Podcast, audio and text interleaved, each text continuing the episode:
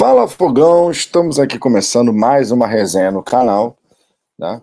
Dia 26 de abril seria dia de rodada dupla, mas conforme eu havia falado, é, especialmente hoje, por conta de eu estar na estrada na hora do almoço, a gente só ia ter essa resenha das 10 da noite e cá estou para poder fazer essa resenha com vocês, a gente trocar uma ideia aí a respeito do dia do Botafogo, que girou muito em torno né, dessa situação aí do mando de campo.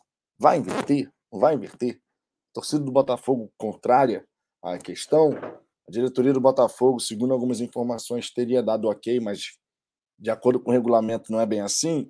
Tem muita coisa para a gente conversar sobre isso, a gente trocar uma ideia em relação a essa questão. Também falaremos aqui sobre a questão do pênalti que foi marcado na Champions League, que reacendeu a polêmica do jogo entre Atlético Goianiense e Botafogo, né? Teve um pênalti hoje para o Real Madrid, pênalti que, por sinal, o Benzema, meus amigos, que categoria. Eu já vi um certo uruguai bater uma cavadinha daquele jeito, hein? Eu já vi um certo uruguai, vocês também. O Benzema bateu bem demais aquela cavadinha ali, mandou muito bem realmente. Golaço de pênalti. Alá Louco Abreu, né? A gente vai falar um pouquinho também sobre essa questão do pênalti, cara. Hoje em dia tá difícil a gente saber o que é pênalti e o que não é. A regra muda o tempo inteiro. O que valia antigamente já não vale hoje, daqui a pouco pode não valer de novo. Enfim, tá complicado, amigo. O negócio de pênalti está realmente complicado. Além disso, vamos falar aqui sobre a torcida botafoguense que está chegando junto, minha gente. E olha como a gente fica feliz aqui no Fala Fogão em relação a essa questão da presença e da mobilização da torcida botafoguense. Afinal de contas, a gente está falando aqui do sócio torcedor que questão de tempo para bater os 30 mil, questão de tempo, já bateu 29.413. Estou atualizando constantemente lá no Twitter do Fala Fogão. Inclusive, se você não segue o Twitter do Fala Fogão, arroba Fala Fogão 1, numeral 1. Aí se digitar lá Fala Fogão, você encontra o nosso perfil por lá. 29.413 e vai continuar subindo bateremos os 30 mil e depois vamos muito além, porque, conforme diria Fabiano Bandeira, o Botafogo é gigante, certo? O Botafogo é gigante.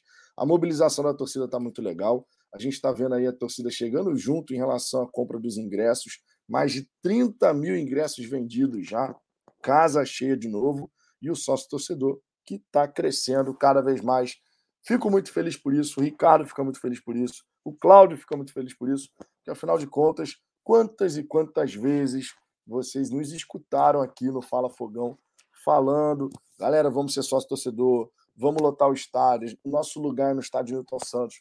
Eu fico muito feliz de verdade, porque é uma bandeira, duas bandeiras, na verdade, que a gente levantou aqui constantemente, constantemente. Ó, faz tempo que a gente levanta essa bandeira e eu falava aqui, né? Além de ver o Botafogo ser campeão de tudo, eu tenho outro sonho, que é poder ir ao estádio Newton Santos e ver sempre o estádio cheio, o estádio lotado, com grande público. Está só no começo, é verdade, mas é muito promissor o que a gente está vendo, né?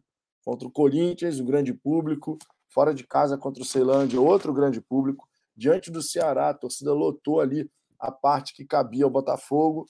Diante do Atlético Goianiense, 46% do público presente no estádio era da torcida do Botafogo. E agora contra o Juventude, a mesma coisa vai acontecer. O Botafogo vai colocar um grande público para essa partida da quarta rodada do Campeonato Brasileiro. Partida essa que acontece nesse fim de semana, 11 da manhã. Horário bom para caramba aí, para a galera poder ir ao jogo, depois vai almoçar, fica em família, enfim, dá para aproveitar o domingão aí e vai ser outra grande festa da torcida botafoguense. Uma atualização. Jorge Araújo aqui já está dizendo eu falei 29.413, amigo. Atualiza o site que já tem número novo. 29.420. Foguete não tem ré. Foguete não tem ré. E a gente vai em frente. Tá? De saída, minha gente, peço por gentileza, deixa o seu like. Isso ajuda a trazer mais botafoguenses para conhecerem aqui o Fala Fogão, sempre muito importante. Se inscreva no canal. Tá? A sua inscrição ajuda demais aqui porque com a sua inscrição a gente alcança os nossos objetivos. E nós temos objetivo de bater a marca dos 19 mil inscritos. Estamos com mais de 18.600 e estamos quase chegando lá. Nesse primeiro semestre, vocês sabem, queremos chegar aos 20 mil. E dá para a gente conseguir, hein? Dá para a gente conseguir. Além disso, tem três recadinhos aqui na tela, aqui embaixo. Você pode mandar seu superchat, a mensagem vai aparecer em destaque na tela. Você pode mandar o Pix para fortalecer o nosso trabalho e também ter prioridade de resposta na sua mensagem, bem como, mais aqui abaixo, ó, seja membro do Fala Fogão. Você sendo membro, você tem uma série de benefícios e fortalece, logicamente, o trabalho que a gente vem fazendo por aqui. Não reparem muito na minha voz, eu não sei o que está vendo, sempre que chega a certo horário da noite, minha voz está ficando meio rouca. Estava a voz normal o dia inteiro. Chegou agora, a voz resolveu fazer uma certa rouquidão. Mas dá para a gente fazer a nossa resenha aqui numa boa. E, obviamente, a gente vai aqui trocar uma ideia super bacana. Vou dar uma passada inicial na galera do chat, ver o que, que vocês estão falando. E de saída, a gente vai trazer aqui o nosso primeiro destaque para o debate aqui. Hoje, na verdade, é uma resenha muito mais de debate, de interação do que outra coisa. Então, fortaleça aí com as suas mensagens, sua presença, suas perguntas, né? E vamos em frente. Leonardo Santana, o pênalti do Manchester City hoje, lembrei de domingo. Na Europa, uma regra. No Brasil, outra regra. Leonardo, a real é que ninguém sabe mais o que é pênalti e o que não é. Um dia fala uma coisa, outro dia fala outra. Lá na Europa eles aplicam uma regra, a regra, a regra é a mesma, né? Do jogo. Mas lá, lá na Europa, ele, aqui na Europa, na verdade, que eu estou aqui, é força do hábito. Eles aqui aplicam a regra de uma maneira, no Brasil aplicam a regra de outra. De repente, se você perguntar para o comentarista de arbitragem, ó, o do Botafogo tu disse que não foi pênalti, e esse do, do Real Madrid foi? De repente, o mesmo comentarista, o Paulo César, falaria que, que foi pênalti. Para você ver como é que tá o nível. Tá complicado, amigo. Tá complicado. Anderson Clayton. Vitão, escala o Daniel Borges para o gol. O cara joga na direita, joga na esquerda, pode jogar no gol. Pelo menos ele sabe jogar com os pés, já que esse é o critério do Luiz Castro. Ô Anderson, vamos combinar. A corneta em cima dessa questão do goleiro jogar com o pé, ela não faz sentido, Anderson. Desculpa, mas não faz sentido. Porque é algo do futebol moderno. Você vê aí, por exemplo, a partida de hoje, os goleiros participaram bastante entre Manchester City e Real Madrid. Participaram muito do jogo, cara. Os dois goleiros. Participaram muito. O Ederson, então, goleiro da seleção brasileira, joga o tempo inteiro participando. Porque isso ajuda a desafogar o time quando a equipe adversária sobe as linhas para pressionar lá em cima. Então é óbvio que exige e demanda um goleiro que saiba jogar com os pés, sem a menor sombra de dúvida, mas é algo do futebol moderno, cara. Ficar criticando, ficar o tempo inteiro criticando a questão do treinador que pede para o goleiro jogar com os pés. Uma coisa é você adaptar. O meu goleiro me entrega essa qualidade. Dá para jogar com os pés com esse goleiro que eu tenho? Isso é uma coisa. Agora, criticar a ideia de um goleiro jogar com os pés, cara, futebol moderno é assim, Anderson. Não tem jeito. Tá? Futebol moderno é assim e a tendência natural, até pensando em formação, a tendência natural é a gente ver os, os goleiros formados no Botafogo, com o passar dos anos, todos eles sabendo jogar com os pés. Pode ter certeza disso. Se tu não gosta disso, Anderson, sinto lhe dizer, a tendência é só aumentar o número de vezes que a gente vai ver isso acontecer. L. Wolf, só espero que o Botafogo não vai ficar que isso, rapaz. Que agressividade na, na mensagem aqui em relação à questão do mando de campo aí, em troca de mando de campo. Minha gente, vamos lá. Questão de mando de campo, já já a gente vai entrar mais a fundo nisso. Mas eu acho que a gente tem que parar com essa história de que qualquer decisão que o Botafogo tome que vá num caminho contrário ao que a torcida pensa é ser frouxo, é abrir as pernas, é isso, é aquilo. Muita calma nessa hora que a gente vai ter um longo caminho com inúmeras decisões que muitas vezes a torcida não vai aprovar. É isso que deve acontecer com o passar dos anos. Então a gente tem que se acostumar com certas questões. O que não significa dizer que o Botafogo vai estar fazendo as coisas colocando o interesse alheio acima dos nossos próprios interesses. Você pode ter certeza que se o Botafogo falar, beleza, eu concordo com isso aqui, teve uma avaliação interna. Vocês acham realmente John Textor e companhia. E aí, quando eu falo companhia, eu estou falando de todo mundo. Estou falando do Braga, do Mazuco, do Brito, comissão técnica. Vocês acham que esses caras vão jogar para perder? vão tomar uma decisão que vai ser melhor para alguém do que para o Botafogo. Vocês podem ter certeza que não vai ser assim. Não vai ter essa questão do interesse escuso aí, estranhas, né, coisas estranhas acontecendo. Esquece isso. Pablo Monteiro, a regra aqui é uma só. Sempre dar a favor dos adversários do Botafogo. Prejudicar o Botafogo é regra, zoeira, mas parece isso. É, infelizmente, a gente vê várias e várias vezes questão de arbitragem pegar na vida do Botafogo, né? Jorge Araújo, boa noite, meus seus ambiciosos. Essa história do Luiz Castro que colocou no Twitter o lance do, da ambição foi muito bom, né, cara? Foi realmente muito bom. É, é legal você ver um treinador que tem a capacidade de, de dialogar em relação a outras questões, né? O Mauro, Mauro César, boa, Vitor. Inversão do mando de campo, não. O Flamengo que se vire. Abel Rocha, não a inversão do mando de campo, pois segundo turno podemos estar mais entrosados e perderíamos tecnicamente. Temos aqui o Darlan Martins, Vitor, a regra muda tão rápido que, segundo o SMR, aí eu não tô, eu não tô conseguindo ligar a sigla ao nome da, do comentarista. O lance Sandro Merahit, Sandro Merahit. O lance do pênalti na Champions não foi pênalti contra o esporte na Série B, menos de duas horas depois. É, é isso que eu estou falando. nem, quem, nem quem tem que comentar a arbitragem sabe o que é pênalti e o que não é. Não tem um consenso assim. Isso é pênalti, isso não é pênalti. Os caras falam, ah, não, não, isso aqui não foi nada. Daqui a pouco passam alguns jogos, acontece um, um, lance muito parecido. Não, isso aqui é pênalti. Pô, peraí. Peraí. Nem os caras que ganham para comentar arbitragem estão sabendo. Pô. Aí tá complicado. É, o Diogo Santos está presente aqui, o Walter Alexandre também. Temos aqui o Glauber Afonso também presente. Ele que esteve lá contra o Atlético Goianiense, amigo, e também contra o Ceilândia, lá em Brasília e depois em Goiânia. Ricardo Lages, o PC Oliveira vai bugar. Se seu irmão Luiz Flávio acertou, então o juiz, o juiz europeu errou. Se o juiz europeu acertou, então o seu irmão acertou, errou. Então o seu irmão acertou, invertido com duplo carpado, ao contrário, sem autopênalti. Cara, essa história do autopênalti. Meus amigos, essa história do autopênalti vai dar o que falar ainda. Roger Oliveira, boa noite, Vitão. Achei estranho aparecerem tantos ingressos para leste inferior e superior. Espero que não seja um erro da Voucher Seguro. Vi que até agora ainda tem ingressos nesses setores. Segundo as informações, esses ingressos são pessoas que desistiram ou cancelaram. O pedido foi cancelado. Sabe aquela coisa que você passa o cartão, aí a compra fica pendente, e depois de um tempo vai tentar, o site vai tentar ativar o cartão para fazer a cobrança.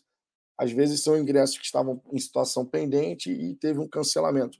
Inclusive, recomendo que se você comprou seu ingresso para esses setores onde reabriu a venda, dá um confere se seu ingresso está garantido, tá? Estou falando isso porque na última vez que eu fui comprar ingresso, aconteceu essa história do cancelamento. Eu fiz a compra, pensei que estava tudo em ordem. Quando eu fui ver, Tá, fui lá no meu pedido, cancelado, pedido cancelado. Então dá um confere aí para não ficar de fora dessa festa, hein? Melhor, melhor observar. Rodrigo Botafogo, boa noite, Vitão. Vai perder domingo mesmo? Vou falar com o Tex para fretar um jatinho para você e sua esposa. Cara, perderei, mas estarei acompanhando e torcendo sem a menor sombra de dúvida. Vocês sabem que eu estou sempre no estádio Newton Santos mas estou fazendo esse mochilão com a minha esposa, um tempão que a gente não viajava. Estamos curtindo pra caramba aqui também. A gente está buscando levar as coisas na maior normalidade possível, né? Fazer as resenhas, de fazer também outro, outro trabalho que eu tenho. A minha esposa também trabalhando. A gente viaja, passeia, mas tem que trabalhar. A roda tem que girar. Vocês sabem disso. Mas eu vou perder alguns jogos do Botafogo, cara. São três jogos que eu vou perder do Botafogo. Mas é aquela história, né? O perco de um lado do Botafogo, mas ganho uma viagem com a minha esposa, a gente podendo passear para caramba. E há muito tempo que a gente estava com saudade de fazer isso, né? Por conta de tudo que aconteceu. Vocês sabem, desde 2019 a gente não conseguia fazer uma viagem. Então a gente está curtindo para caramba. O Botafogo vai muito bem, com toda certeza. E quando voltar, estarei presente no estádio Newton Santos novamente. Vocês podem ter certeza disso. Vicente Carneiro, Boa noite, amigo Vitor. Um like garantido. Tamo junto, Vicente. Sempre obrigado, sempre muito grato pela moral de vocês. Deixa eu ver aqui outras mensagens. O Luiz Henrique presente. Wilson Calmon, Vitão, lá ficou claro que o zagueiro teve a intenção de colocar a mão na bola, porque era um zagueiro qualificado. Aqui foi o contrário. O zagueiro errou a cabeçada e não teve a intenção. Ironia aqui do Wilson Calmon. Ricardo, passar pano, lá vem essa novamente. Já estão falando aí que eu estou passando, passando pano? Cara, meu irmão, eu estou tentando saber onde é que eu estou passando pano. Eu estou lendo os comentários da galera. Eu estou lendo os comentários da galera e o Renato Jorge manda: para de passar pano para os mulambos nada. Cara, onde é que eu estou passando pano, minha gente? Onde que eu estou passando pano? Eu estou tentando entender ainda, lendo os comentários. Meteu, meteu essa, né? Acadêmicos do Passapano aí na, na área. Acadêmicos do Passapano. 10. Diogo Santos. Vitor, na questão do mando, eu acho válida a troca do mando. Teremos três jogos em casa, sem desgaste e com mais tempo para treinar. Vai que o Fla manda o jogo para longe do Rio. Podem discordar. Não, questão de opiniões, ô, ô Diogo. Isso é normal, cara. Normal, tem torcedor que vê com bons olhos, inclusive dentro do próprio Botafogo, eles podem enxergar da mesma forma. Thomas Shelby, o Botafogo não deve aceitar essa inversão do mando de campo. Deixe esses caras se virarem. Olha só, dei uma passada inicial aqui na galera do, do chat, tá? Dei uma passada aqui na galera do chat inicialmente. Vou colocar aqui o nosso primeiro destaque. Mais uma vez, muito obrigado pela presença, a moral de vocês aqui, de dar essa audiência para o Fala Fogão se inscreva no canal, deixe o seu like, isso realmente é muito importante. E se você quiser dar aquela moral para o Fala Fogão, você tem as opções de mandar seu superchat, mandar o pix para falafogão.gmail.com ou então se tornar um membro conforme está aí no rodapé, aparecendo e saindo da tela. Seja membro do Fala Fogão. Vamos trazer aqui o nosso, nosso primeiro destaque e vamos entrar justamente nesse papo aí do mando de campo, amigo. O mando de campo, essa questão do mando de campo aí, dando o que falar né? Deixa eu já jogar aqui na tela. Mando de campo, estou carregando aqui o banner, pensei que já estava carregado. Estava faltando aqui jogar na, na, no sistema, mas agora apareceu o regulamento e a inversão do mando em Flamengo versus Botafogo. Para começo de conversa, né? Todo mundo já está sabendo. O Maracanã, depois de passar por aquela reforma do gramado, colocar grama híbrida e tudo mais. Maracanã vai mais uma vez ter que parar para poder trocar a grama. Colocar a grama de inverno. Ok. Vai entender, né? Vai entender. Mas beleza. A partir do momento que o Maracanã não pode ser utilizado, isso vai afetar Flamengo e Botafogo. E aí o Flamengo, segundo as informações, vai requisitar junto à CBF a inversão do mando, ou seja, o Flamengo jogaria no estádio Newton Santos, o Botafogo no segundo turno jogaria no Maracanã. O Botafogo, portanto, pegaria Juventude, Flamengo, Ceilândia, Fortaleza, na sequência, no estádio Newton Santos. Beleza? Esse é um ponto. O outro ponto é, no segundo turno, a gente jogaria no Maracanã, e aí a gente teria o contrário, né? A gente teria Juventude, Flamengo, Fortaleza, na sequência, fora de casa. Por mais que seja um campeonato de pontos corridos, todos os jogos são importantes, todos os pontos conquistados, perdidos, né? Tudo é importante, desde a primeira até a última rodada. Mas não dá para negar que, à medida que o campeonato vai se desenrolando, a gente vai tendo partidas que vão se tornando mais importantes.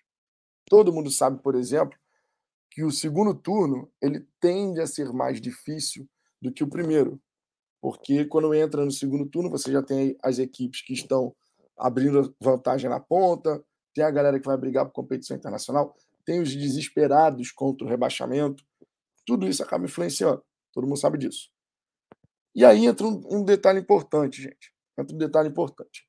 Quando a gente fala aqui a respeito dessa situação do mando, primeiro ponto que a gente tem que considerar: a torcida do Botafogo, em sua gigantesca maioria, é completamente contra, porque, obviamente, olha todas as situações que já aconteceram entre Botafogo e Flamengo e fala, meu irmão, a gente não tem que não tem que ajudar em nada, não. O problema não é nosso, o problema é deles. Eles que se virem.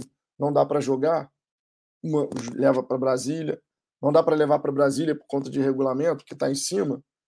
Então vai adiar a partida, enfim. Algumas possibilidades aí que podem acontecer e que a torcida botafoguense tem defendido. Porém, e aí entra porém, a diretoria do Botafogo, segundo o Gentili, tá? O, o Gentili, que inclusive saiu do UOL, né? Vai entender o que, que passou na cabeça dos caras lá do UOL. É um excelente jornalista, tá agora como colunista do Fogão Net. Segundo o Gentili, o Botafogo ele até é a favor da troca do mando com o Flamengo, mas acredita que a CBF vai vetar. Para completar, o Flamengo, não contente de querer a inversão do mando, estava querendo 50 a 50 no estádio Newton Santos, o que obviamente não faz o menor sentido. E segundo o Gentili, tá? segundo o Gentili, o que acontece é a diretoria do Botafogo e a comissão técnica do Botafogo enxergam pontos positivos num potencial, numa potencial inversão de mando. Segundo o Gentili, repetindo, segundo o Gentili, a diretoria do Botafogo e a comissão técnica do Botafogo enxergam alguns pontos positivos numa possível inversão de mando. O Botafogo ele entende que uma troca do mando ela ajudaria os dois times, seria benéfica para o Flamengo e para o Botafogo. O Flamengo, né, por motivos óbvios, não tem campo para jogar, não tem onde mandar o clássico, e o Botafogo, porque é, teria, por exemplo, a sequência de jogos em casa, Juventude, Flamengo, Ceilândia e Fortaleza, não teria viagem nesse meio do caminho. Botafogo passou uma semana passou uma semana viajando, né? foi para Fortaleza, voltou para o Rio, foi para Brasília, voltou para o Rio, foi para Goiânia, voltou para o Rio. Foram seis viagens com voo fretado e tal, que facilita mais seis viagens. E o Botafogo, portanto, por conta desse desgaste que teve, que é um desgaste menor com voo fretado, sem dúvida, mas existe ainda o desgaste, o Botafogo veria com bons olhos uma sequência sem viajar. Você teria tempo para treinar, você teria os jogadores ali perto da família e tudo mais. Tudo aquilo que a gente sabe que o Luiz Castro valoriza. Além disso, tá? Além disso, o momento do Botafogo né? a torcida chegando junto, lotando o estádio e tal, torcida empolgada. O momento do Botafogo também poderia pesar nessa decisão da diretoria, de ente entendendo que receber o clássico com o Flamengo teria a arquibancada lotada a nosso favor. Lembrando que, diferente do que o Flamengo estava querendo pleitear, 50 a 50, a ideia da diretoria do Botafogo é 90 a 10. E, na minha opinião, isso não tem nem discussão. Isso não tem nem discussão. Jogo no estádio Newton Santos, 90 a 10. Quando for no Maracanã, 90 a 10. E vida que segue. Até porque, quando a gente faz o 90 a 10, a gente tem o ganho técnico, que é o apoio na arquibancada. Você joga no estádio Newton Santos, podendo ter a maioria da torcida. Você joga como visitante no Maracanã, tendo a minoria da torcida. Mas você equilibra as coisas. Que, infelizmente, verdade seja dita, se você botar jogo no Maracanã, os dois jogos, por exemplo, no Maracanã, a torcida do Botafogo está empolgada. Mas é difícil a gente conseguir dividir de imediato. É difícil. Vocês podem discordar de mim, que o Botafogo no passado, dividir estádio, não sei o quê. Mas tem vários elementos que entram hoje na decisão de um torcedor de ir ou não ao estádio. E a gente sabe que a violência é um desses elementos.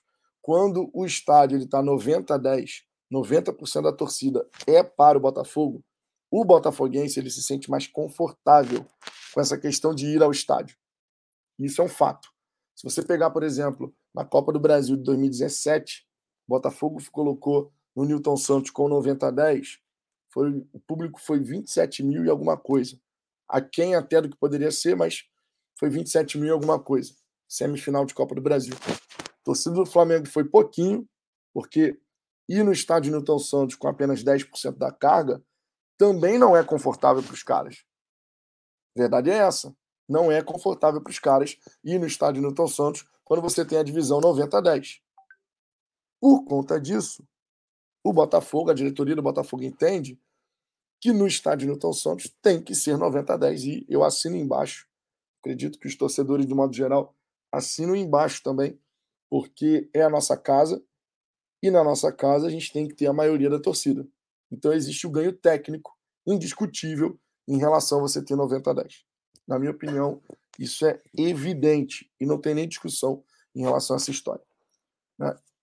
A coisa do, do Maracanã como um estádio que vai ter torcida dividida, o setor misto vai ser dividido. Cara, quando a gente vai ver os clássicos, você pode pegar Flamengo Vasco, Flamengo Fluminense, Flamengo Botafogo. Normalmente, setor misto tem muito mais torcedor deles do que dos outros, que é uma questão matemática. A torcida dos caras é maior, então a tendência é mais pessoas estarem lá para comprar ingresso. Isso é uma coisa que acontece. E agora, quando você tem 90 a 10, para quem tem estádio, e é o caso do Botafogo, o Fluminense, por exemplo, não tem escolha.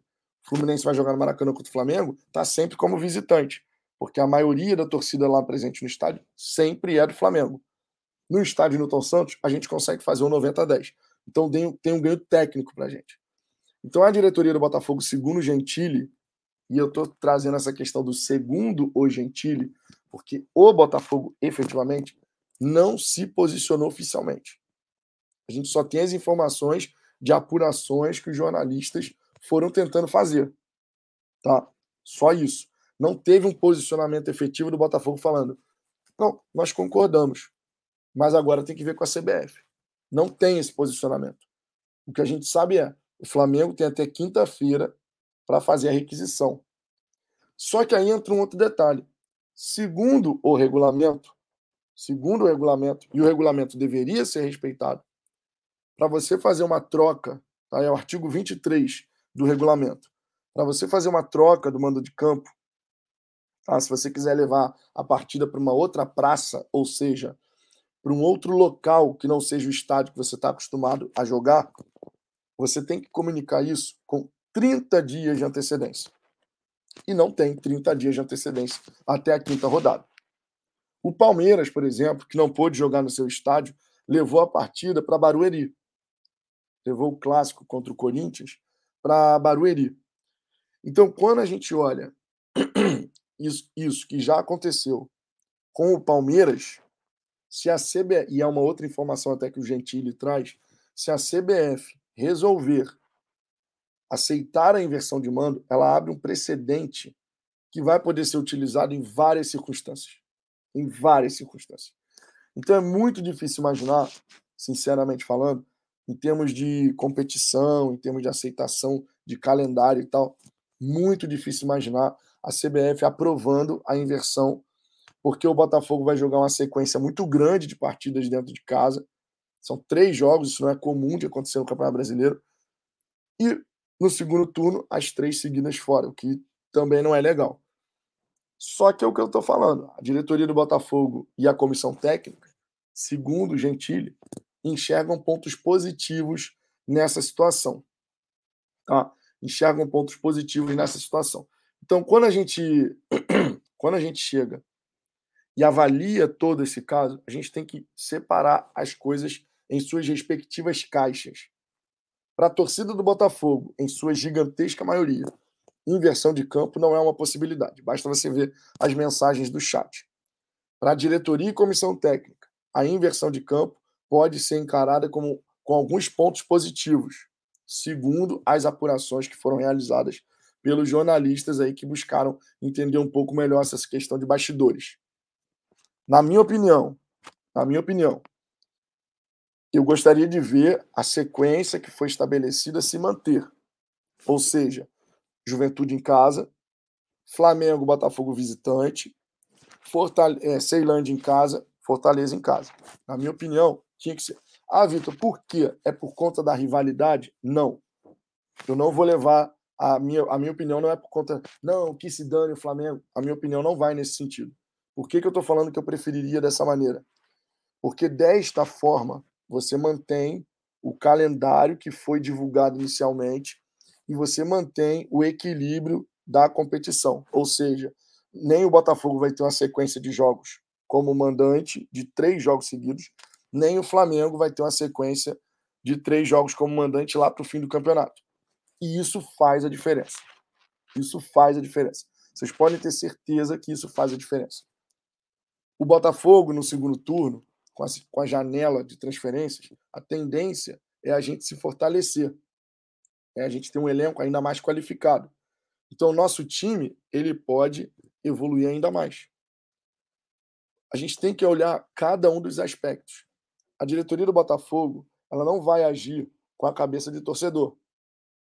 A diretoria do Botafogo, sim, vai estar atenta ao que a torcida está falando, à opinião da torcida.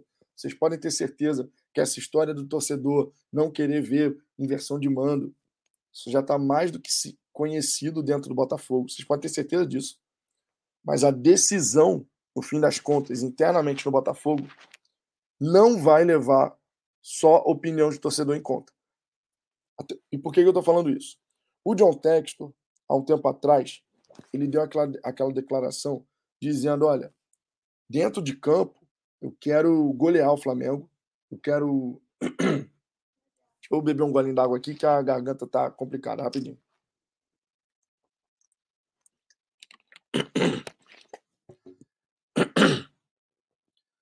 É, o John Texton ele já tinha dado uma declaração há um tempo atrás dizendo que dentro de campo ele queria golear o Flamengo, ele queria é, bater nos caras, né, no modo esportivo, né, obviamente, e que fora dele iria buscar dialogar, conversar, ou seja, irmão, jogamos, somos inimigos, jogamos, somos inimigos dentro de campo. Terminou o jogo, a gente vai conversar, vai discutir a liga, a liga brasileira, né? John Textor já deu uma declaração falando isso. Pegando essa declaração do John Textor, essa ideia de ter um relacionamento cordial com os outros clubes fora de campo, eu não acredito, sinceramente, que o, o um, um, motivo, algo que poderia levar o Botafogo a não aceitar a inversão, seria a rivalidade. Ah, não, porque eles são nossos rivais, eu não vou aceitar de jeito nenhum. Não acredito de verdade nisso. Não acredito. Pelo que o John Textor já falou. Fora essas, esses motivos apresentados pelo Gentili, dizendo né, que a, a, comissão técnica, a diretoria, enxergaria com bons olhos uma sequência de partidas no Rio de Janeiro sem ter que viajar. Então, algumas das decisões que a gente vai ver ao longo do tempo a diretoria do Botafogo tomar, ou mesmo a comissão técnica, algumas, tá? Algumas das, das decisões não vão nos agradar. A verdade é essa. Algumas das decisões não vão nos agradar. E isso não tem nada a ver com essa questão de ah, ah, aceitar a inversão, não tem nada de profissionalismo. Cara, profissionalismo é justamente você tomar as decisões racionalmente, não na base da emoção. Por conta disso, eu não acredito que um dos motivos para o Botafogo chegar e falar não aceito é simplesmente a rivalidade. Eles que se virem. A frase do eles que se virem, isso vem da arquibancada. O dirigente, o John Textor, não acredito que eles vão usar um argumento como esse. A frase eles que se virem é algo de arquibancada. E a diretoria eu não acredito que vá nessa direção. Na minha opinião, não tem que ter inversão de mando. Na minha opinião. Mas a diretoria, se decidir falar concordamos, vocês podem ter certeza que eles avaliaram todo o cenário para poder chegar e falar: para a gente é jogo. Eu vi, por exemplo, um, eu não vou lembrar agora, esqueci o nome do perfil no Twitter, mas eu vi um torcedor falando assim: pô, aceitar a inversão de mando é colocar o interesse do Flamengo acima do nosso vocês podem ter certeza que nenhuma decisão vai ser tomada dessa maneira. Se o Botafogo falar, nós achamos interessante, é porque o Botafogo entende que para ele, Botafogo, isso é muito bom. A questão de não ter que viajar, por exemplo, de ficar várias semanas aí só treinando e jogando, três semanas cheias praticamente, treinando e jogando no Rio de Janeiro, isso pode pesar para a comissão técnica. Isso realmente pode pesar. Então, assim, a gente tem que parar com essa história, na minha opinião. A gente tem que parar com essa história, tá? Que se o Botafogo toma uma decisão que vai no caminho contrário ao que a torcida está falando, é, é frouxo, só não está defendendo os interesses do clube. Internamente, o John Textor não vai tomar a decisão para perder, gente. Luiz Castro, a mesma coisa. A diretoria, de modo geral, não vai tomar a decisão para perder. Então, assim, a gente tem que confiar no processo. Se os caras chegam ao entendimento de que para eles faz sentido, irmão, então vamos embora. Eu não concordo, vocês não concordam. Mas algumas decisões ao longo do processo, vocês podem ter certeza, vão ser tomadas independente da torcida gostar ou não. Isso aí é uma certeza que a gente tem. Isso é uma certeza que a gente tem. Vamos ver como é que vai ficar essa história. Segundo o regulamento, não pode Segundo o regulamento não pode, artigo 23 Não pode, teria que ser 30 dias de antecedência. Então vamos ver como é que vai ficar essa história. A galera que fez as apurações aí disse que o Botafogo deu ok, que por ele tudo bem, né? Pelo Botafogo tudo bem, desde que seja 90 a 10 e tal, assim como seria no segundo turno, né? 90 a 10 no Maracanã. Mas não, o Botafogo não acreditaria que a CBF vai aprovar por conta desses elementos. Nos resta aguardar, gente. Nos resta aguardar, tá? O fato é, independente de onde o jogo acontecer, Botafogo tem que jogar para conseguir os três pontos. Seja no Newton Santos, seja no em Brasília ou em qualquer outro lugar. É um clássico muito importante e a gente precisa ver o Botafogo jogar, batalhar por cada centímetro de gramado no clássico contra o Flamengo. Isso aí é um ponto certo, tá? Isso é um ponto certo. Vou dar uma passada aqui na galera do chat para ver o que, que vocês estão comentando sobre esse assunto. Peço mais uma vez perdão pela, pela minha voz. Eu estou rouco. Sempre que chega a noite, estou ficando rouco. Mas estamos aqui fazendo essa resenha. Vamos em frente aqui. E eu vou ler o que, que vocês estão comentando. Só um segundo que eu vou beber água de novo.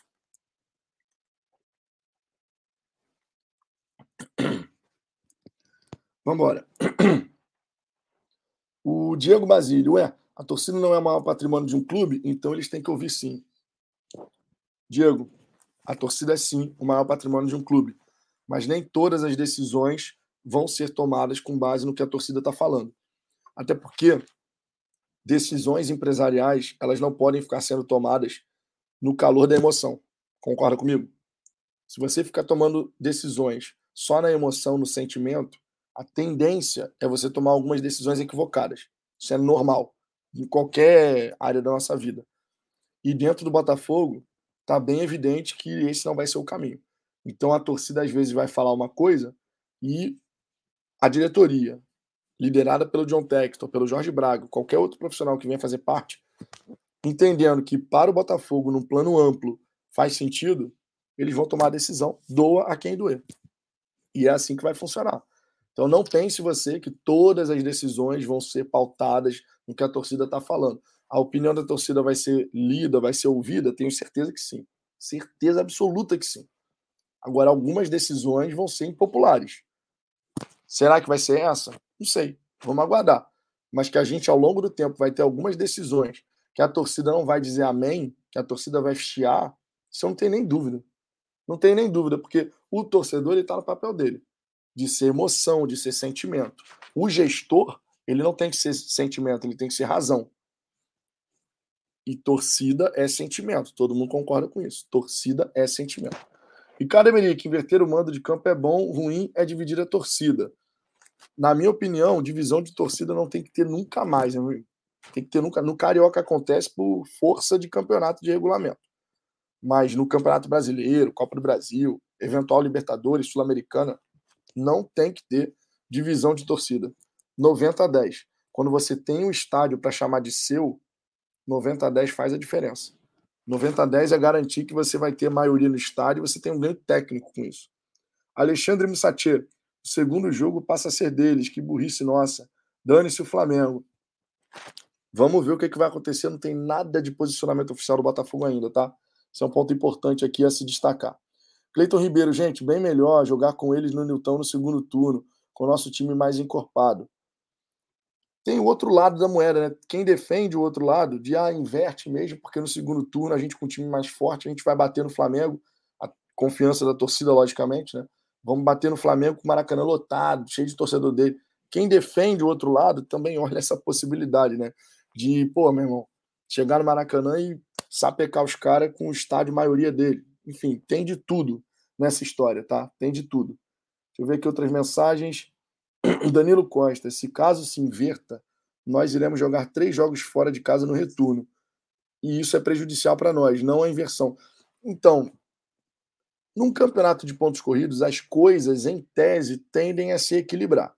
Você jogaria três em casa agora e depois três fora. Só que entra aquilo que eu falei. Num, numa matemática simples, você fala, ó, são uma lógica simples, melhor dizendo. Você fala, você tem três jogos em casa, primeiro turno, você tem três jogos fora. Então, meio que se equilibrou. Só que entra aquilo que eu falei. começo de campeonato é uma coisa. Quando você entra no segundo turno, já é um outro campeonato. A pressão, a tensão das partidas já é diferente. Já é diferente. Então, nesse sentido, não é legal você jogar três jogos seguidos fora num segundo turno. Que tem diferenças de momento de campeonato. Isso não dá para negar. Veneno 67, as decisões têm que agradar a torcida sim. Nem todas serão assim, cara. Pode se acostumando com isso. Eu estou avisando vocês. Nem toda decisão vai, vai agradar a torcida. Vai ter decisão que a galera vai chiar. Justamente porque decisões são tomadas pautadas na razão. E torcedor é sentimento. O torcedor, ele não quer saber de A, B ou C. Ele quer saber disso aqui, ponto. Ah, é, é rival, então dane-se. O torcedor, ele pensa assim. O gestor, ele não vai pensar dessa maneira. Pelo menos não deveria. Pelo menos ele deveria analisar todo o cenário e falar: para a gente faz sentido por isso, isso, isso, ou não faz sentido por isso, isso, isso. O gestor ele tem que ser razão, gente. Isso aí não tem nem discussão. Se você quiser um gestor que seja sentimento, era na época dos amadores. Na época do, dos amadores, Montenegro, o CEP, Maurício Assunção, Mufarrege. Irmão, quantas e quantas decisões foram tomadas na base da emoção? O Montenegro demitiu o. o esqueci o nome dele agora o Lazzaroni no intervalo, cara. No intervalo, o Montenegro já sabia que o Lazzaroni não ia ficar, porque tinha escalado o Cícero. O, o Montenegro demitiu um cara no intervalo de uma partida de Copa do Brasil. E o cara nem sabia que tinha sido demitido, mas a decisão foi tomada no intervalo. E isso é tomar decisão com emoção. Esse Botafogo eu não quero. Eu quero uma coisa racional. Quais são os argumentos? Quais são os motivos? Ah, a gente, a gente acha legal por conta disso, disso, disso e a gente não acha legal por conta disso, disso. Beleza. Tomou a decisão? Tá seguro da decisão? Então vamos em frente.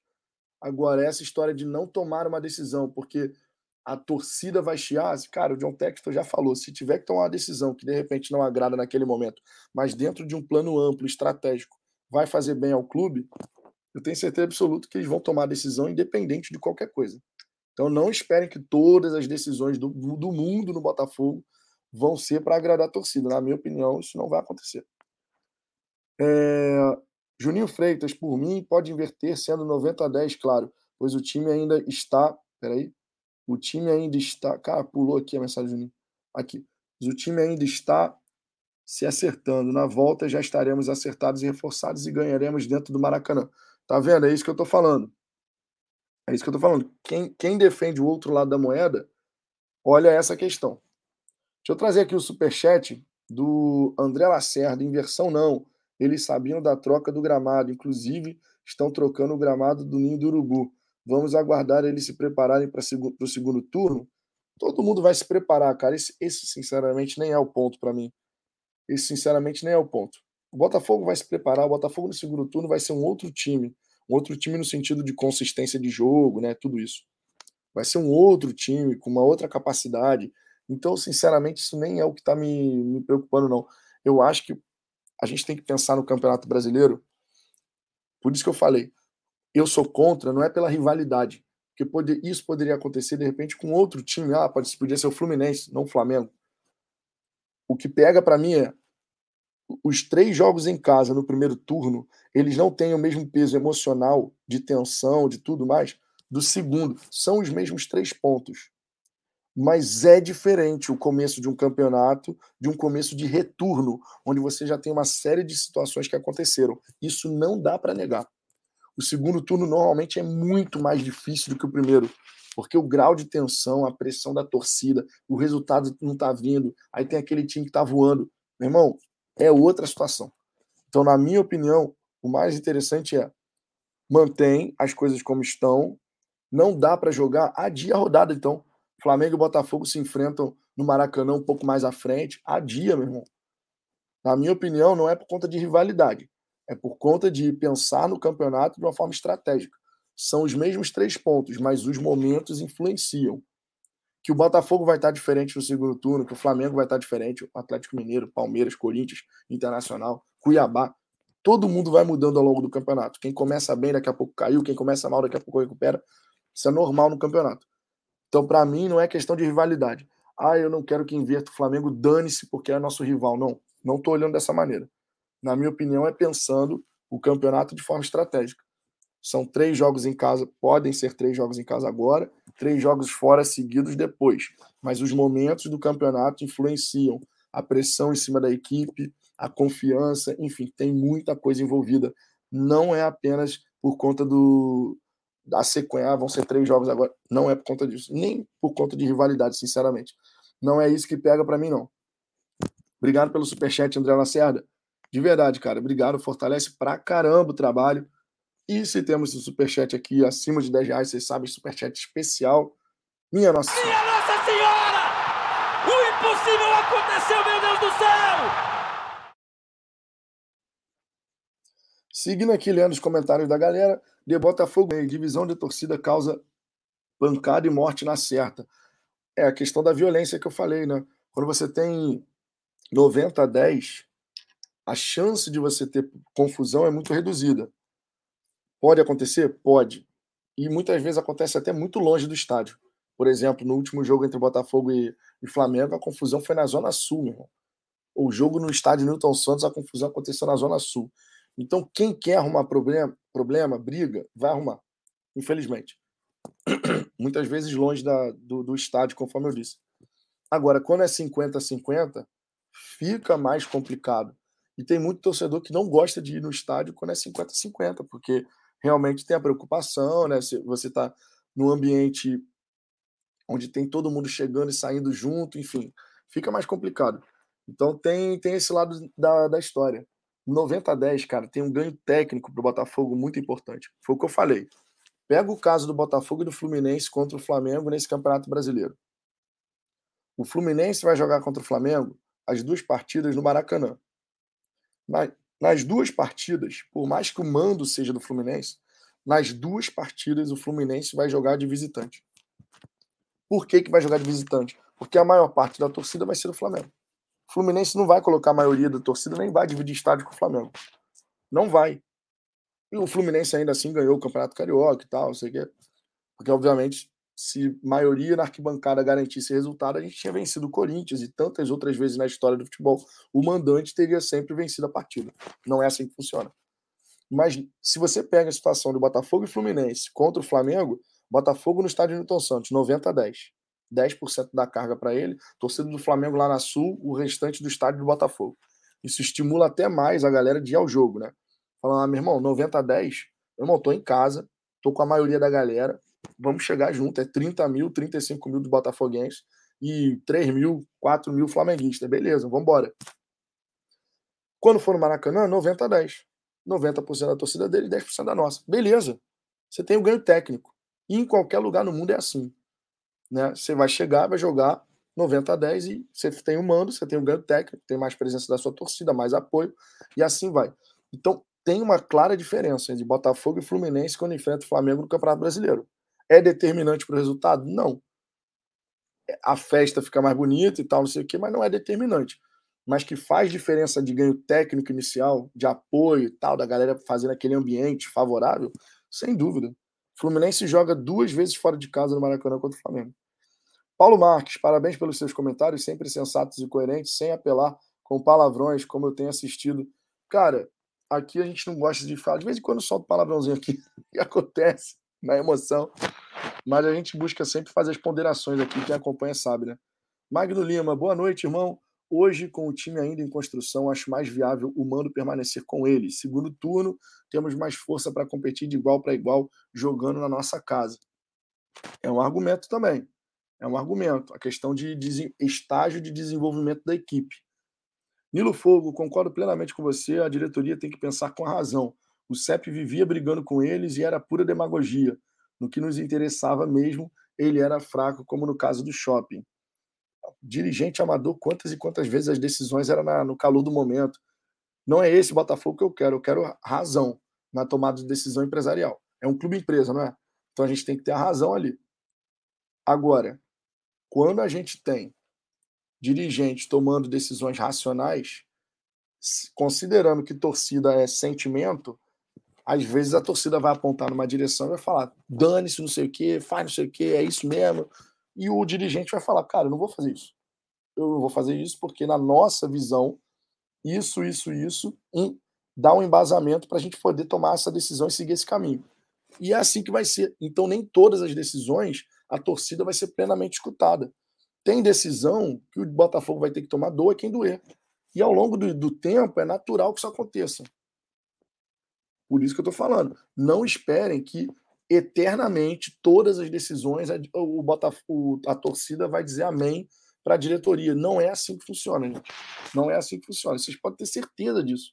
Pode ter certeza. Seguindo aqui com os comentários da galera. Eleonora aqui, ó. Likes, galera. Vamos apoiar o canal. Tamo junto, Eleonora. Obrigado aí pela moral.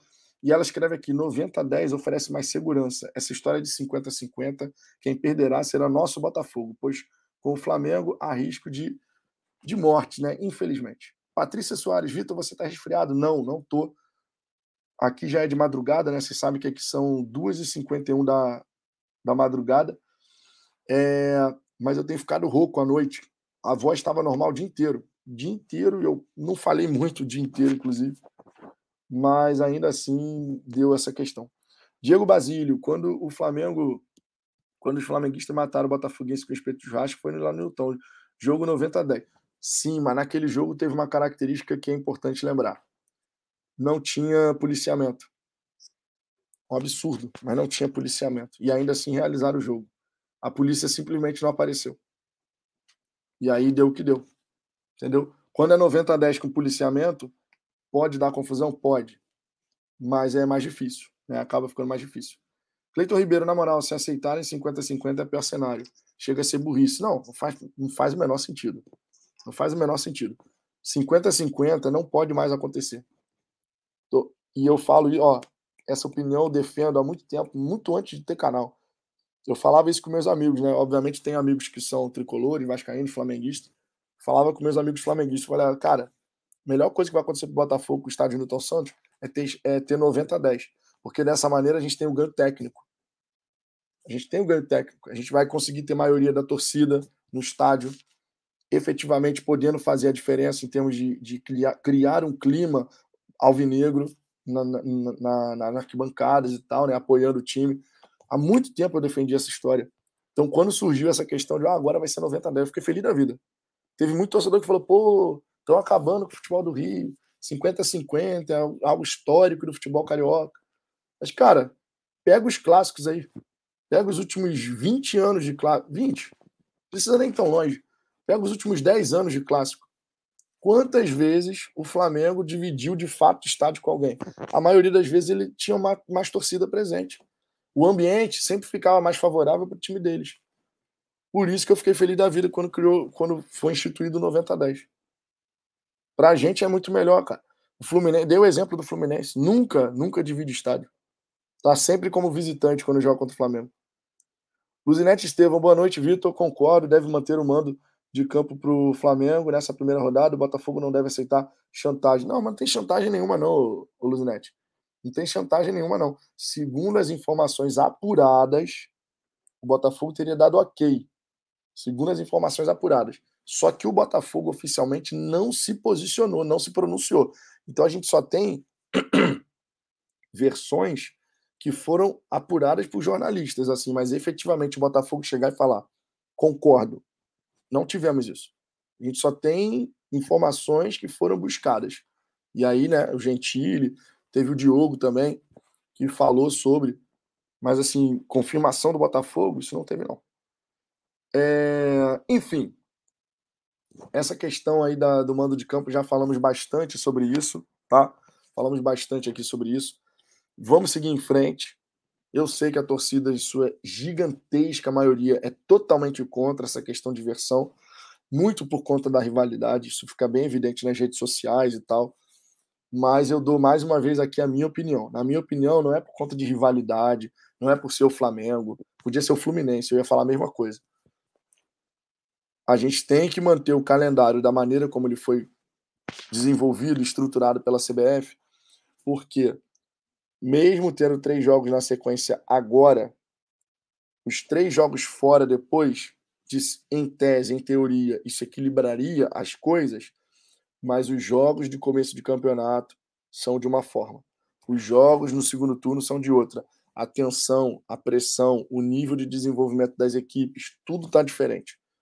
Então, por uma questão de isonomia, de equilíbrio técnico na competição, irmão, Juventude em casa, Flamengo visitante, Fortaleza em casa, Campeonato Brasileiro, né? Esquece o Ceilândia, que é Copa do Brasil. Por uma questão de isonomia, de equilíbrio técnico, na minha opinião, tinha que ser mantido. Ah, mas não vai ter, não vai ter como jogar então a quinta rodada agora. Então não joga agora. Então adia a rodada, muda para uma outra data futura. É normal, às vezes acontece. No campeonato inglês, por exemplo, acontece toda hora. Né? Tivemos aí jogos que foram adiados e depois vai ser jogado. E dá para fazer isso. Né? Ah, não dá para o regulamento não permite levar para um outro estado, por exemplo, Brasília, né? Levar para o Distrito Federal. O regulamento não permite, porque tem os 30 dias lá que tem, tem que ser com antecedência, avisar, não sei o quê. Irmão, não dá para fazer? Então adia. Vai jogar a rodada num outro momento. Naquela rodada o Botafogo não joga. Joga mais adiante. Mas mantém a isonomia do campeonato. Mantém tudo que foi estruturado de calendário. Vai ser bom para o Botafogo, vai ser bom para o Flamengo, enfim. Na minha opinião, seria isso. Agora, nada a ver de eles que se danem, são nossos rivais, tô nem aí. Não. Eu estou olhando pelo lado do Botafogo. Pelo lado do Botafogo, pensando lá na frente no campeonato, no planejamento macro, faz muito mais sentido, na minha opinião, você ter fora, é, em casa, fora, casa, agora, e fora, casa, fora, do que você ter sequência de três e três, porque são momentos completamente diferentes no campeonato. Um outro ponto que eu quero abordar com vocês aqui nessa resenha que naturalmente reacendeu, né? Por, a polêmica voltou aí por conta do pênalti, né? Quem diria eu aqui numa resenha do Fala Fogão falando de Champions League, uma coisa parece que não tem nada a ver com a outra, mas o pênalti, né? Marcado em Manchester City e Real Madrid reacendeu essa polêmica de Atlético Goianiense e Botafogo. Lembrando, na partida entre Atlético Goianiense e Botafogo, o Vitor Sá faz o chute, né? Finaliza a jogada e a bola bate de fato na cabeça do marcador, mas o braço, ó, aqui aberto, abertaço. E na sequência do, do lance, se não bate no braço do jogador da Atlético Goianiense, a bola estava indo em direção ao Erisson, né? Que teria de repente uma grande oportunidade para fazer o gol. Pois bem, o árbitro deu o pênalti, foi no VAR, revisou, mudou de opinião. E o irmão dele, que é uma outra história muito curiosa, né? O irmão a Globo botou o irmão, Sport TV, na verdade, que faz parte do Grupo Globo, botou o irmão para analisar um lance do caçula apitando. Pô, meu irmão, tá errado, né? O mínimo que você tem que fazer é pedir para um outro comentarista comentar os jogos onde o Luiz Flávio apitou. Porque o Paulo César Oliveira, obviamente, ele tem ali uma relação familiar com o cara que ele está avaliando. Né? E aí o Paulo César disse amém. Não, não foi pênalti, não foi nada e tal, beleza. Inclusive o Sandro Meirahit na, na transmissão falando sobre o autopênalti, né? Não existe autopênalti, ele cabeceou na própria mão, não é pênalti. Aí a gente vai para a Champions League, a gente vai para a Champions League, e o cara com o braço aberto na área desvia a bola de cabeça onde? Na própria mão. O que, que o árbitro na Champions faz? Dá o pênalti. Ou seja, é a mesma regra, que a regra é única no planeta, mas aplicada de maneiras completamente distintas. Completamente distintas. Você olha para a Champions League, foi pênalti. Você olha para o Brasil, não foi pênalti. E sabe o que, que vai acontecer? O Pedro Depp estava falando sobre isso, eu concordo plenamente. Ele falou, ele falou assim: tenho certeza que esse lance com algum outro árbitro vai voltar a acontecer no Campeonato Brasileiro e vai ser dado pênalti. Vocês têm dúvida que isso vai acontecer? Vocês têm dúvida que esse mesmo lance, numa outra circunstância, vão dar o pênalti? Eu não tenho a menor dúvida. Eu não tenho a menor dúvida. Porque hoje em dia, vamos combinar, hoje em dia, ninguém mais sabe o que é pênalti e o que não é. Quando a bola bate na mão, naquela circunstância, se falarem assim, ó, nessa circunstância, não é nada. Então nunca tem que marcar. Beleza. Em tese, faz todo sentido. Ah, o cara tá com o braço aberto, mas o desvio ali, ele, ele não mira no braço dele, mas beleza. Se falassem isso, não é para marcar esse lance. Nunca mais. Para ninguém, não é para marcar. Foi dessa maneira, então não é pênalti. Ok. Só que não é o que acontece. O que acontece é dão para uns, não dão para outros. E, obviamente, isso cria um desequilíbrio né, de, de decisões que podem influenciar resultado no campeonato. No caso do Botafogo, a penalidade foi dada, foi revisada, mudou. Lá na Champions, claro, é um outro campeonato e tal, foi dado e, meu irmão, Guardiola não reclamou, beleza, pênalti, vambora. Agora, no Campeonato Brasileiro, Copa do Brasil, cara, não tem dúvida que vai voltar a acontecer em algum outro jogo. E aí eu quero ver qual vai ser a decisão, seja do Luiz Flávio ou de qualquer outro árbitro aí do futebol brasileiro, porque, na minha opinião, tá basicamente todo mundo no meu pacote ali, né? Enfim, a gente fica, infelizmente, com essa sensação, e aí a torcida do Botafogo, por conta de tudo que já passou, a torcida do Botafogo fica com essa sensação. Pô, meu irmão, contra o Botafogo sempre tem uma decisão bosta sendo tomada, né? Contra o Botafogo sempre tem uma decisão bosta sendo tomada. E aí, se o Botafoguense reclama, o que, que acontece?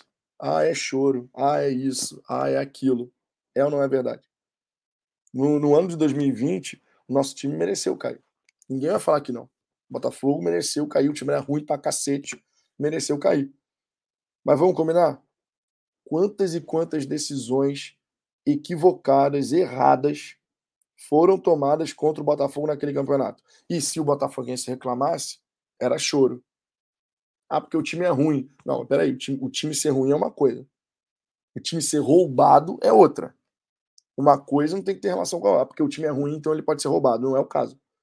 E em 2020 foi assim. Então, cara, o que, o que todo torcedor deseja é. Eu, por exemplo, não quero que o Botafogo seja ajudado. Eu quero uma arbitragem justa para os dois lados. Que seja justa com o Botafogo, que seja justa com todas as outras equipes.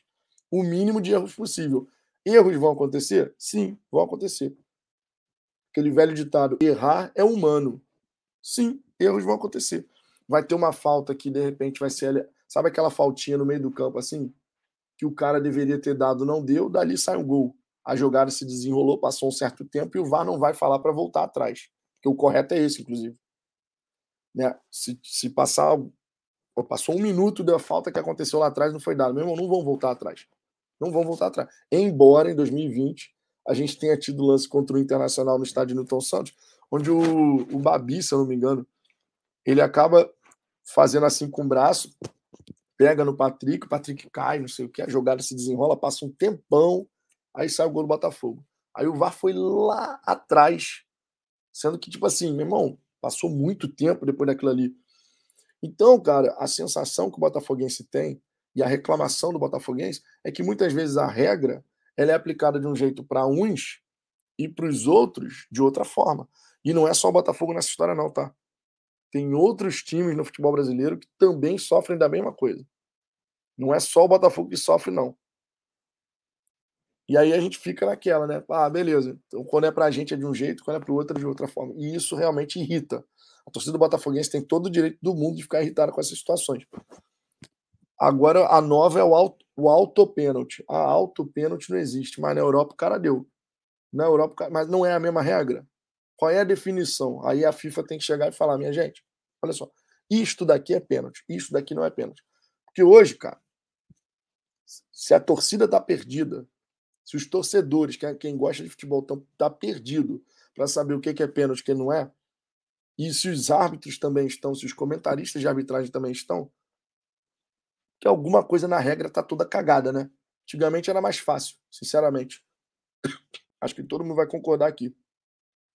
Antigamente era, irmão, tem a intenção. Vocês lembram disso? Tinha a intenção. Ah, ele estava com o braço aberto, ampliando a área do corpo, o movimento, tal, não sei o quê. Ele quis botar a mão na bola, não quis botar a mão na bola. Tinha aquela história do bola na mão, mão na bola. Vocês lembram disso tudo, né? Antigamente, sinceramente, era mais fácil. Tinha polêmica? Tinha, porque era interpretativo. Mas, meu irmão, você quer fazer uma parada que não tem erro? que é 2 mais 2 igual a 4, então tu define. Seguinte, braço colado no corpo, que nem é uma posição natural, diga-se de passagem, né? Ninguém anda na rua com o braço assim, né? Não é natural isso daqui. Mas pro esporte, beleza, vai ser considerado natural. O braço está colado no corpo ou muito próximo do corpo, Então não é nada. Ah, o braço, o braço de apoio. Cara, os caras começaram a falar de braço de apoio no chão quando dá um carrinho. Ah, porque o braço tá não sei o quê. Pô, meu, facilita a vida de todo mundo, né? Define com clareza. Isto é pênalti, isso não é pênalti. Porque do jeito que tá hoje, tá uma bagunça total. E aí, durante um campeonato de pontos corridos, ou mesmo em competições mata-mata, isso causa um desequilíbrio em termos de resultado, gente. Não tem como negar isso, é um fato. Isso causa desequilíbrio em termos de resultado. Para uns é dado, para outros não. Não tem como. Depois de um campeonato inteiro de 38 rodadas, você vendo o que, que foi marcado em situações muito parecidas, o que, que não foi marcado, você vai ter ali, de repente, uma diferença de pontuação que seria suficiente para um time evitar um rebaixamento, ir para uma Libertadores, ir para uma pré-Libertadores, ser campeão, quem sabe, enfim. Coisas do futebol que a gente sabe que faz uma baita diferença, mas aí também cabe à FIFA, né? Tá toda hora mudando, a regra muda toda hora agora. Brincadeiras à parte. Tu acorda, a regra tá uma. Almoçou, a regra é outra. Tipo assim, sabe, brincadeiras à parte, mas é nesse nível que tá, cara. Toda hora tem uma alteração na regra e ninguém se, se entende. Numa hora é, numa outra hora não é. Enfim, coisas que a gente vê acontecer e que, infelizmente, né, dada a qualidade dos hábitos do futebol brasileiro, vai, vai continuar acontecendo. Deixa eu trazer o superchat aqui do Jefferson Barbosa. Obrigado pelo superchat, Jefferson, de verdade. O Jefferson escreveu aqui, ó, não dá para virar um Real Madrid da noite para o dia. Quando virarmos, talvez seja pênalti para gente aqui. Vai que, né, Jefferson? Vai que. De repente, assim, realmente a gente consegue, né? Ah, o Vinícius Camargo, e digo mais, contra o Botafogo, aí será pênalti. O PC Oliveira vai dizer que é pênalti. O Risse também falará que, que tem alto pênalti e tal. Não duvido nada, Vinícius. Não duvido nada, porque no ano de 2020 a gente viu isso acontecer. Todo mundo vai lembrar daquele lance do Benevenuto, né? Que a bola bate na coxa dele e bate na mão. Aquilo ali, no ano de 2020, não era pênalti. Foi dado pênalti contra o Botafogo. E quando foi a favor, e eu vou trazer um exemplo, que de repente hoje seria dado pênalti. Já nem sei mais. Vocês vão lembrar que no estádio Newton Santos teve uma bola, era Botafogo Palmeiras.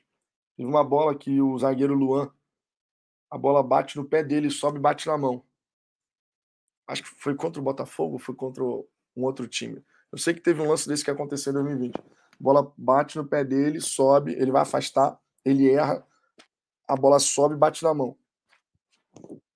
Foi dado pênalti, depois foi pro VAR. Ah, é pênalti. Ninguém sabe. A verdade é que ninguém sabe. Os caras nem sabem o que é pênalti o que não é. Eles marcam assim no achismo. Eleonora, os árbitros brasileiros são despreparados e mal formados. E a tal central da apito só tem juízes tendenciosos. Muito ruim. Tem isso também, né? Sérgio Luiz com o Flamengo não tem conversa, não pode ter inversão de campo. Valdir Alves, vão dar o pênalti em outra circunstância, sim, mas depende de que circunstância e dos times envolvidos. Tem disso também. Luiz Henrique, essa regra não está clara. Ou o, bra o braço é uma ou é um braço aberto. Qualquer jogador, quando marcava no passado, abria os braços para melhorar o equilíbrio. Marcar com o braço para trás dificulta. Ainda tem isso, né, Luiz? a posição, por isso que eu falei, quando se fala em posição natural dos braços, o que é uma posição natural dos braços? Vocês andam com o braço colado? Vocês andam na rua com o braço colado? Ninguém anda na rua assim, né? Já pensou a gente andar na rua com o braço colado assim, um do lado, sem mexer os braços, só. Ninguém faz isso. Por que, que o braço ele se movimenta? Porque o braço auxilia no equilíbrio. O movimento dos braços junto das pernas é justamente para auxiliar no equilíbrio. Quando você vai marcar no futebol, o braço ficar aqui numa posição lateralizada ao corpo, sem, obviamente, não é tá com o braço afastadaço assim. Mas o braço numa posição normal. Tô aqui com o braço normal. Não, tô, não é natural tu grudar o braço. O natural é tu deixar ele relativamente, levemente afastado. Esse é o natural. E é justamente para melhorar o equilíbrio. Marcar tendo que botar os braços para trás é horroroso. Isso não é natural. Mas, segundo a FIFA, os jogadores têm que fazer isso. É, na minha opinião, é incompetência da FIFA de determinar uma situação de pênalti ou não. Basta você determinar. com clareza. Isto aqui é pênalti, aquilo ali é pênalti. Isso daqui não é, isso daqui não é. Mas a FIFA não está conseguindo. E aí, meu irmão, quando você mistura a regra cagada com qualidade abaixo dos árbitros brasileiros, putz, aí complica. Vinícius Camargo, já tivemos pênaltis contra, que o, o jogo já tinha recomeçado. Depois o juiz voltou e deu pênalti contra o Palmeiras em Brasília. É verdade. Isso é verdade. O Botafogo até tentou, né, a questão do, do, de anular a partida e tal, mas não deu em nada. É, deixa eu ver aqui outras mensagens. João, o Boca está sendo amassado. É, o time do Boca é bem fraco, né? Mauro César Freitas. Imaginei que o VAR iria melhorar a arbitragem no Brasil. Pelo engano. Apenas serviu para manipular resultados de forma cristalina e simplesmente não acontece nada contra essa máfia. Sabe por quê? O problema não é da tecnologia, não, cara. O problema é quem opera. Quem opera é tão fraco quanto quem está dentro do gramado. Os caras não vivem disso, né, gente? Os caras não vivem disso. Os caras não vivem disso. Os caras apitam um joguinho final de semana, meio de semana, mas normalmente tem outras atividades. É um extra numa, numa indústria, porque o futebol é, faz parte da indústria do entretenimento, né? Numa indústria que movimenta bilhões, um cara que pode definir os rumos da partida é amador. tá de brincadeira, né? Mas é o que acontece. Numa indústria que movimenta bilhões, o cara que pode decidir o rumo de uma partida, um título, um vice-campeonato, é amador. Tá errado, né? Só por isso aí a gente já sabe que tá errado. É, deixa eu ver aqui, o Edson Jorge Vitor, esse mesmo juiz deu o pênalti para o esporte que rebaixou o Botafogo, o jogador que eu não me lembro, que estava com o braço colado. O Luiz, o Luiz Flávio tem histórico contra a gente, né? É, Luiz Henrique, a FIFA gosta de gol no futebol. É, o problema é que tu não precisa cagar a regra para ter gol, né? Facilita, né? O Valmir Botafogo, erros dessa natureza. Como é que é? Erros dessa natureza têm que ser processados judicialmente com multa em dinheiro.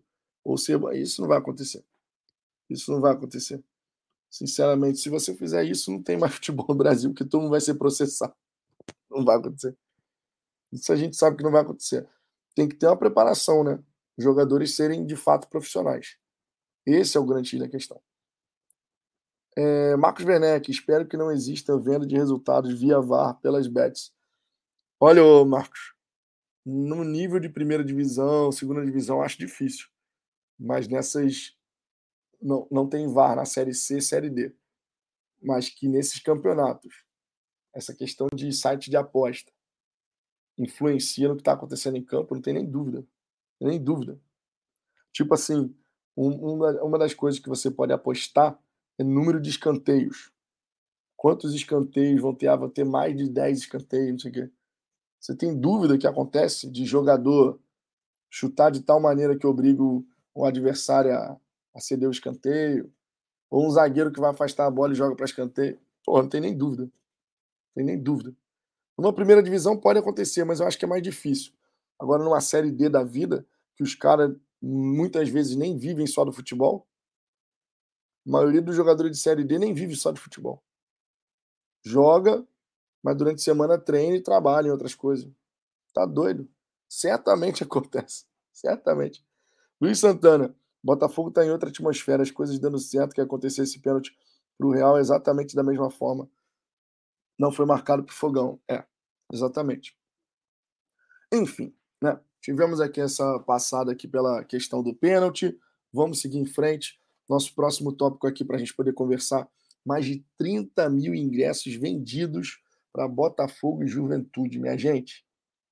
Eu falo, vocês, vocês que acompanham o Fala Fogão, é, vocês sabem há quanto, quanto tempo, quanto, quanto tempo a gente levanta a bandeira do sócio torcedor e do, da presença da torcida no estádio em diversos momentos a gente discordou, vocês algumas vezes criticaram a nossa postura, né? Não todo mundo, obviamente, mas discordando da nossa visão, assim como a gente discordava da visão de alguns.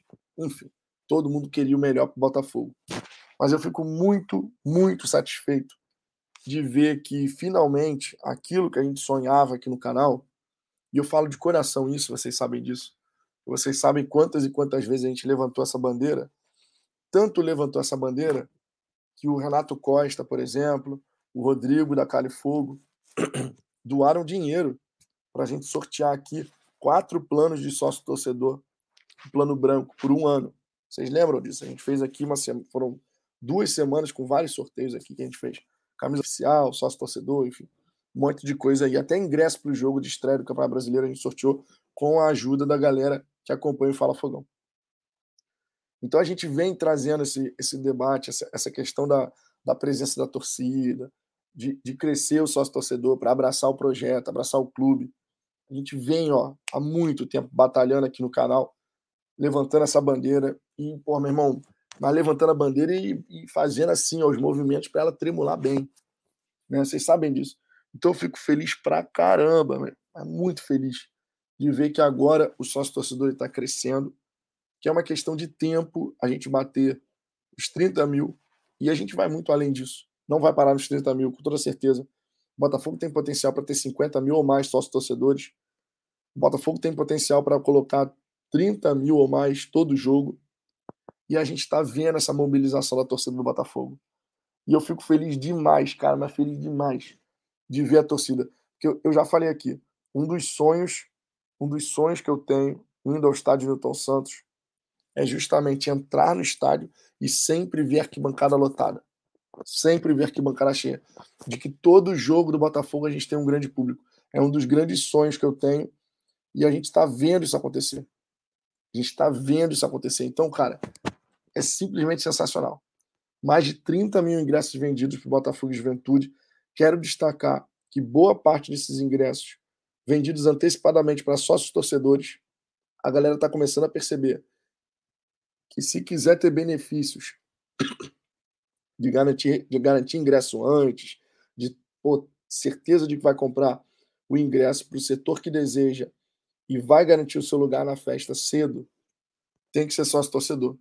E é muito legal a gente perceber a mudança de mentalidade da torcida realmente entendendo, cara, vou fazer o sócio porque eu não quero ficar de fora. O, a leste inferior, por exemplo, esgotou só para sócios. Só para sócios. Isso é simplesmente sensacional. Não se trata aqui, sinceramente, de, de dinheiro para o Botafogo, embora vai entrar dinheiro, né? Todo mundo está fazendo assinatura e tal. O John Texton até falou né, que todo o dinheiro arrecadado com o sócio torcedor ele vai para os jogadores diretamente. Ele já tinha comentado sobre isso. Mas não se trata só de dinheiro, se trata de uma mensagem. Eu acho que quando a gente mostra para o Botafogo, cara, vamos chegar junto. A gente vai ao jogo. Pô, que o Botafogo fez em Goiânia, a torcida do Botafogo fez, de lotar o setor visitante ali do, do, do estádio do Antônio Ascioli e representar 46% do público que esteve presente no estádio, isso é simplesmente sensacional, cara. O que a torcida do Botafogo fez na Copa do Brasil, de botar quase 30 mil torcedores contra o Ceilândia, simplesmente sensacional. O que o Botafogo fez contra o Corinthians, o que o Botafogo vai fazer contra o Juventude, simplesmente sensacional. Então é muito legal a gente perceber a mobilização da torcida, cara. A mobilização.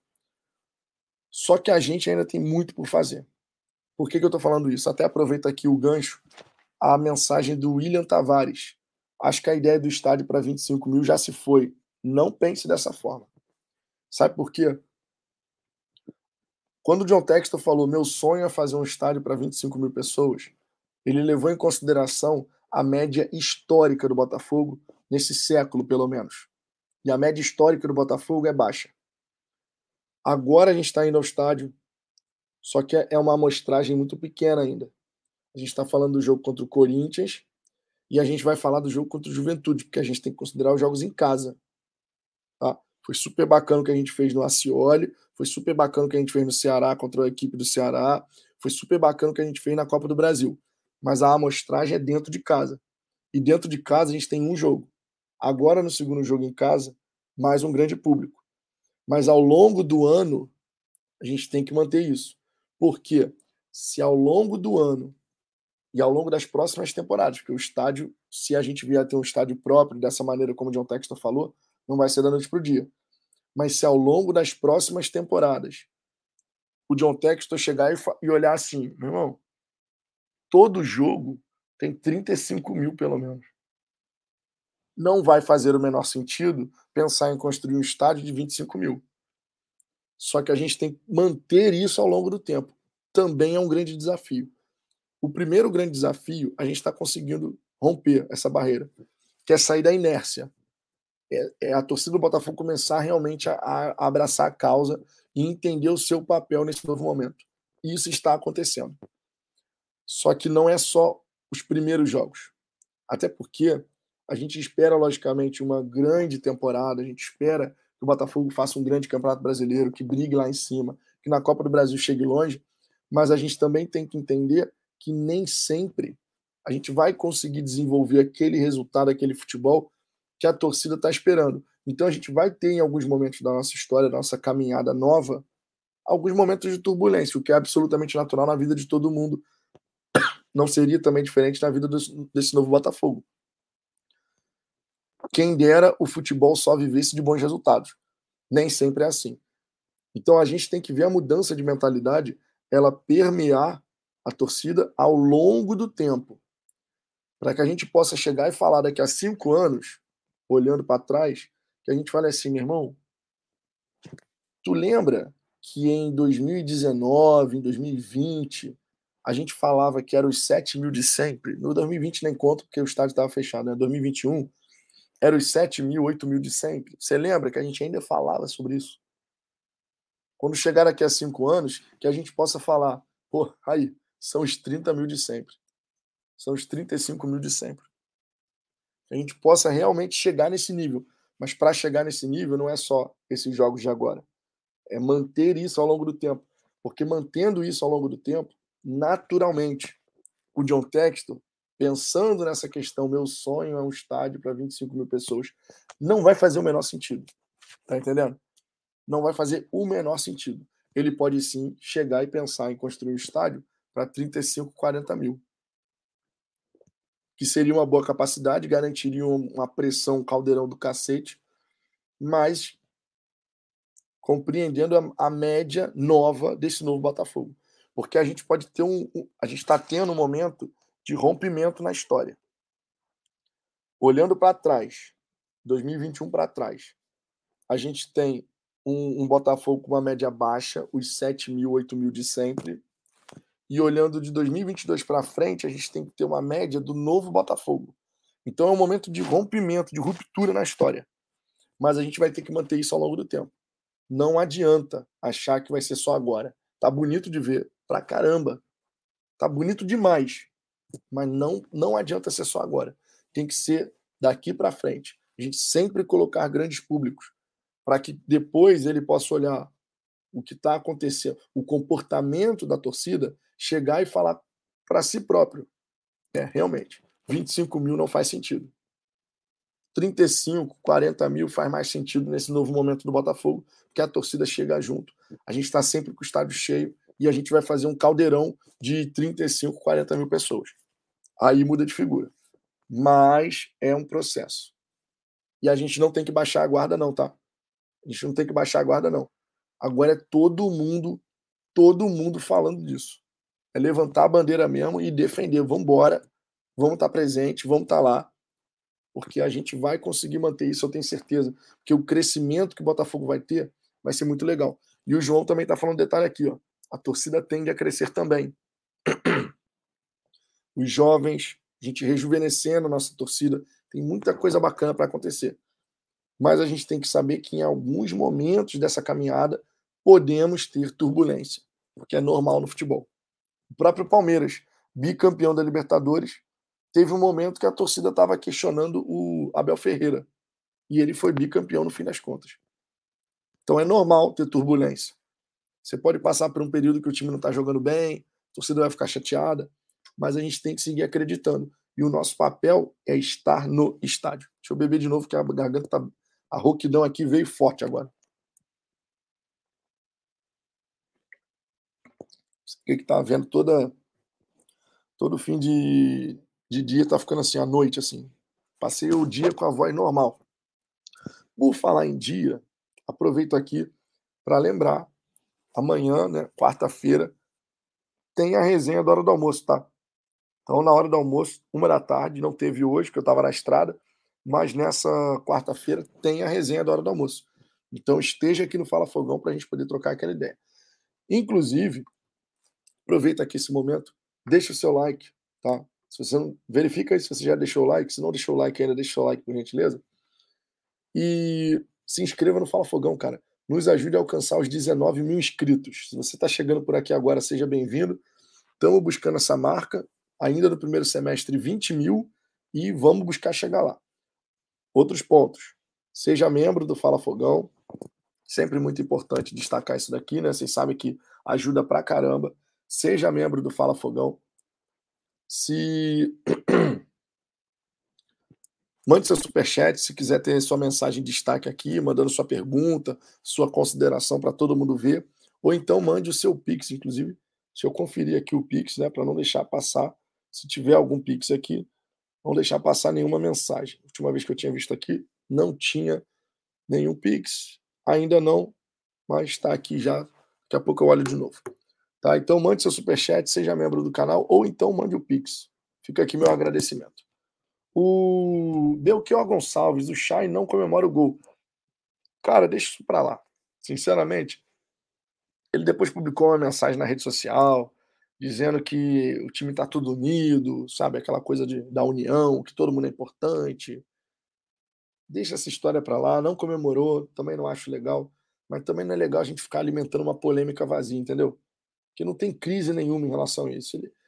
Estranho seria, sinceramente, o Chay ficar satisfeito em ir para o banco. Porra. Estranho, na verdade, seria isso. Tá?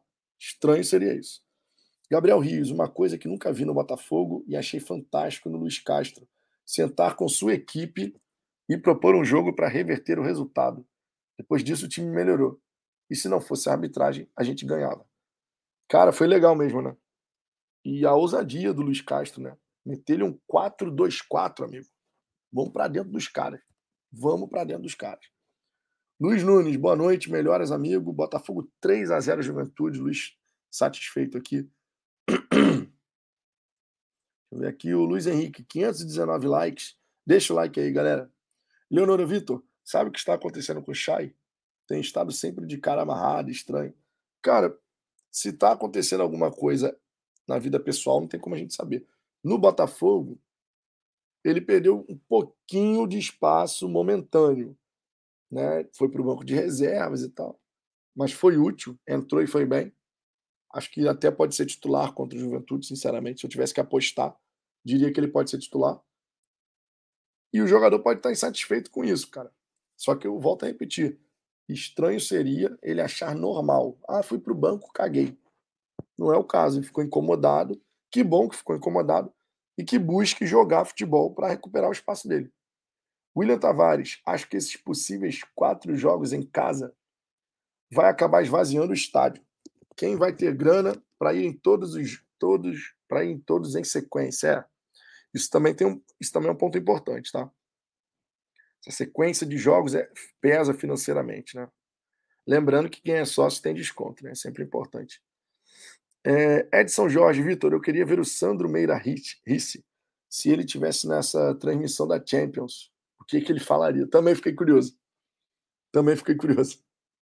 Eduardo Rodrigues, já assisti 20 vezes o gol e não vi essa coisa de o Chay não ter comemorado. É, ele, não, ele não vibra efetivamente, entendeu? Acho que a galera pegou mais por conta disso. Ele não vibra efetivamente. Eleonora, pensei ser diferença de salários contratos antigos versus novos. Tem uma grande diferença. Ah, cabe ele jogar futebol para conseguir a valorização salarial, né? Se, se, jogar futebol, a valorização pode acontecer. Se não jogar, não tem justificativa para valorização.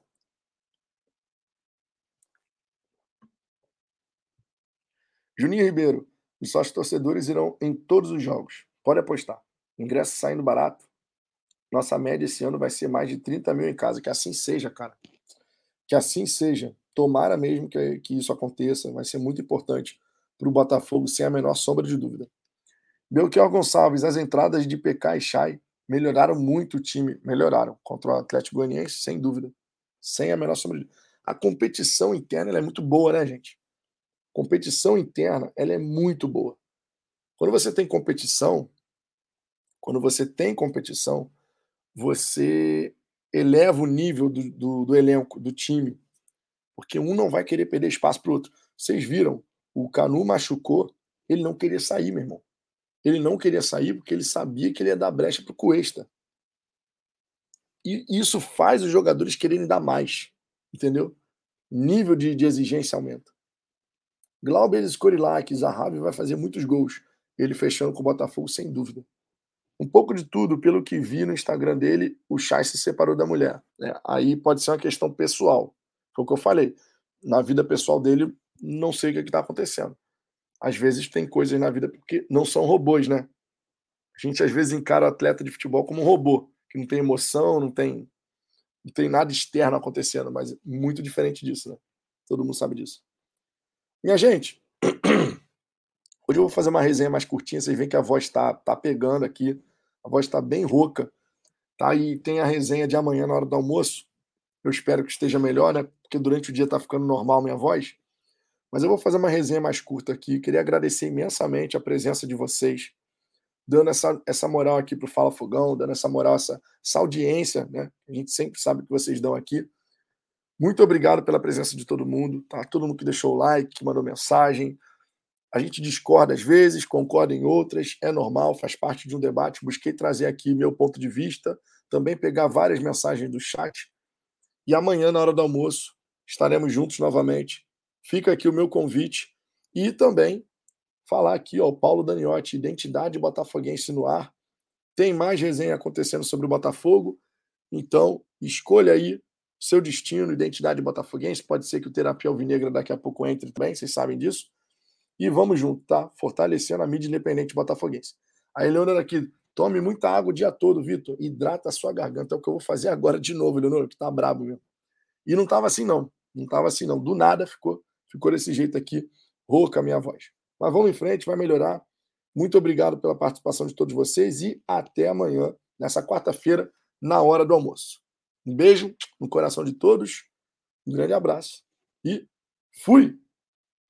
Cadê eu? Eu falei eu fui, mas a vinheta não estava no ponto. Fui!